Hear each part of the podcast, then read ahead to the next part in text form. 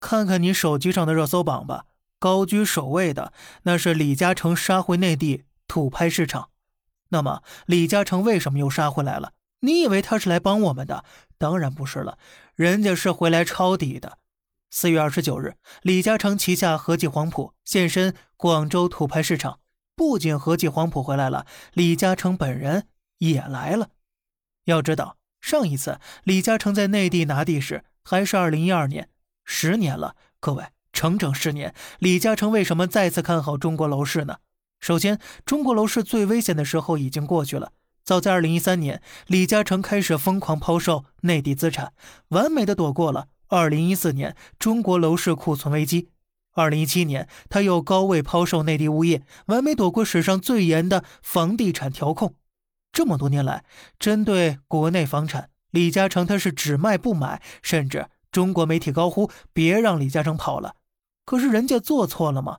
当然没有，不跑难道留下来被割韭菜吗？不仅跑得快呀，抄底更快，嗅觉不仅灵敏，关键特别早。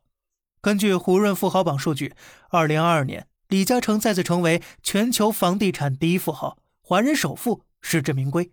此时，李嘉诚重返内地，给我们释放了一个积极信号。那就是中国房地产调控已经接近尾声了。李嘉诚看重的是什么？在经历疫情、房地产调控、互联网反垄断后，中国经济呀极有可能触底反弹。这势必呀会催生出一批新富豪和新中产出来。只要李嘉诚能拿下一二线城市里的优质地块，哪怕开发的慢一点，未来也是有无限机遇的。一句话，全国房价普涨的时代已经过去了。但是，中心城市的优质地块将会成为撬动房价的新杠杆。华人首富已经提前做出选择了，聪明的资本正在悄悄跟进呢。